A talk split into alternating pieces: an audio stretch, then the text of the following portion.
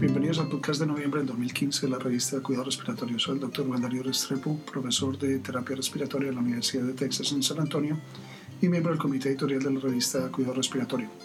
Este podcast llega a ustedes gracias a la colaboración del kinesiólogo licenciado Gustavo Holguín, jefe de kinesiología del Hospital Pediátrico Juan P. Garrahan en Buenos Aires, Argentina, terapista respiratorio certificado, fellow internacional de la Asociación Americana de Cuidado Respiratorio y presidente de la Sociedad Latinoamericana de Cuidado Respiratorio.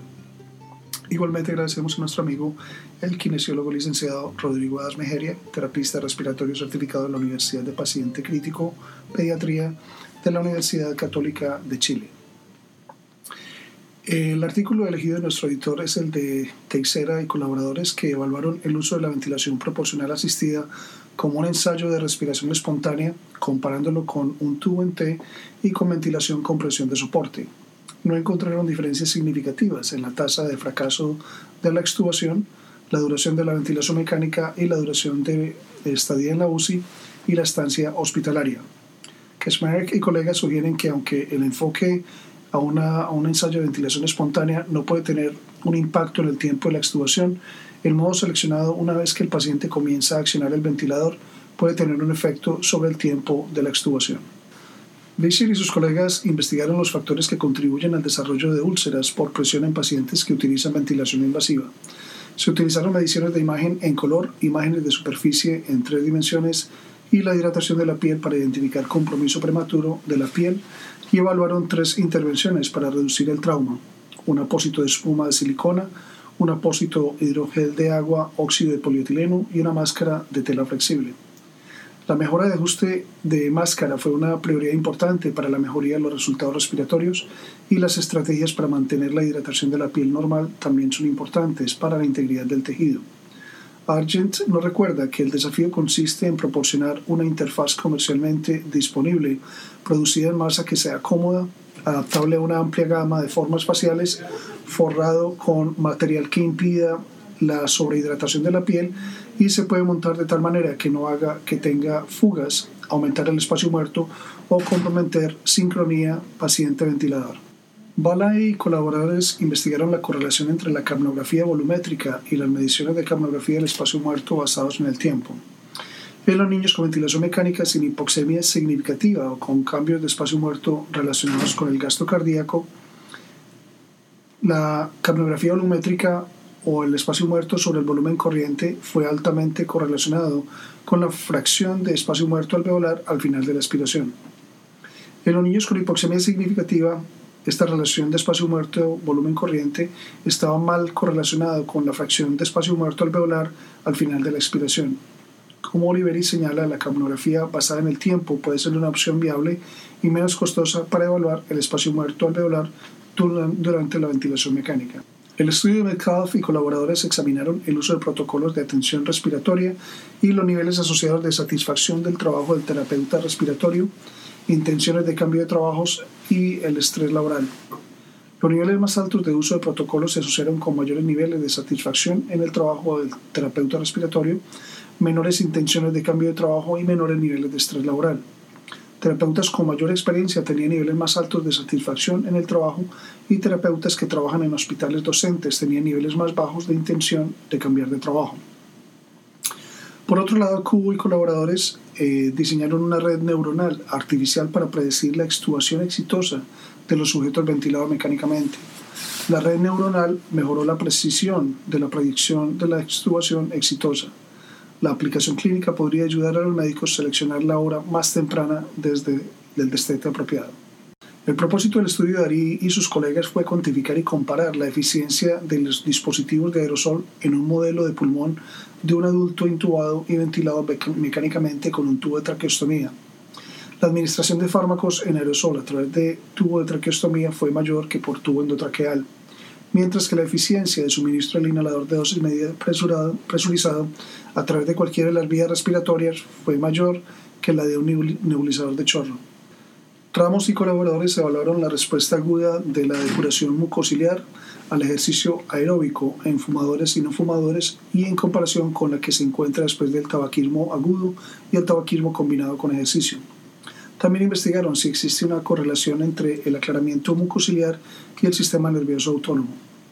Aunque deteriorado en los fumadores, la depuración mucociliar respondió al estímulo de ejercicio, como se demuestra por el tiempo de tránsito de sacarina similar en comparación con los no fumadores. Esta respuesta se correlacionó con el sistema nervioso autónomo en ambos grupos. En los fumadores, la depuración mucociliar también respondió a los estímulos del hábito de fumar y el ejercicio seguido por el tabaquismo.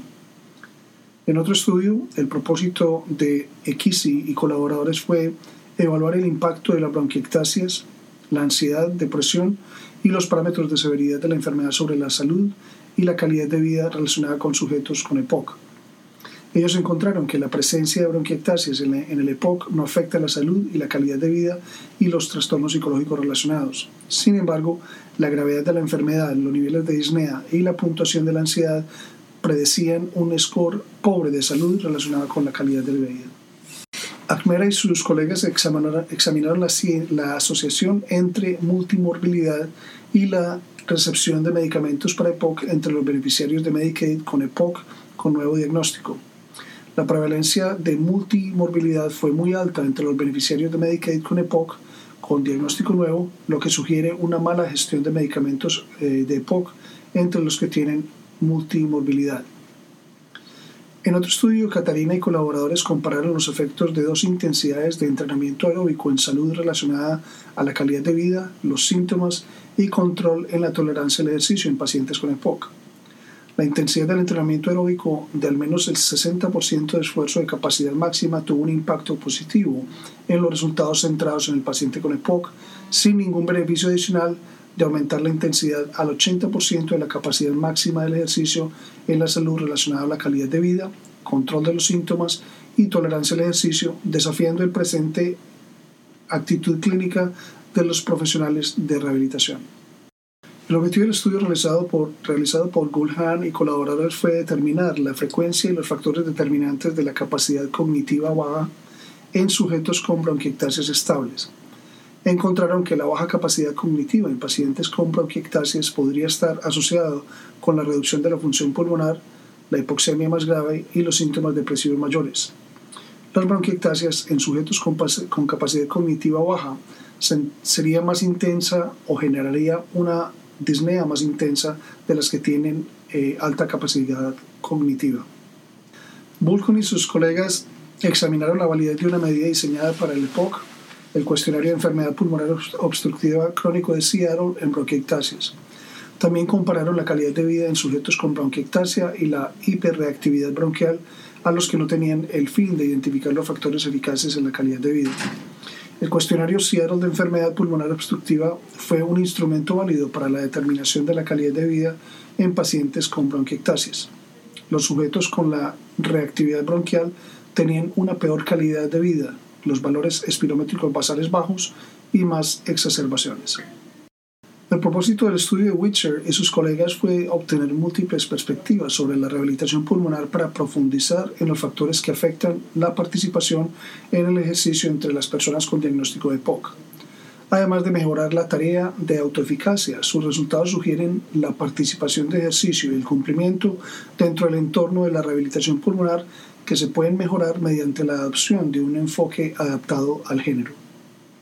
En otro estudio, Swan y colaboradores estudiaron el nivel de antígeno DR de monocitos humanos leucocitarios, un biomarcador de función inmunorelacionado a las 24 horas del ingreso para predecir los resultados de los pacientes con neumonía grave encontraron que el antígeno DR de monocitos humanos leucocitario podría ser un biomarcador fiable que puede predecir los resultados de los sujetos con neumonía grave adquirida en la comunidad con el 27.2% como el valor de corte para predecir el resultado.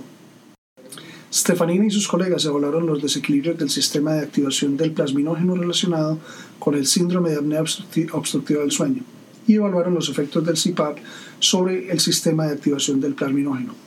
Sus resultados sugieren que un desequilibrio de la fibrinólisis relacionada con la unidad obstructiva del sueño y una mejoría del estado protrombótico después del tratamiento con CPAP.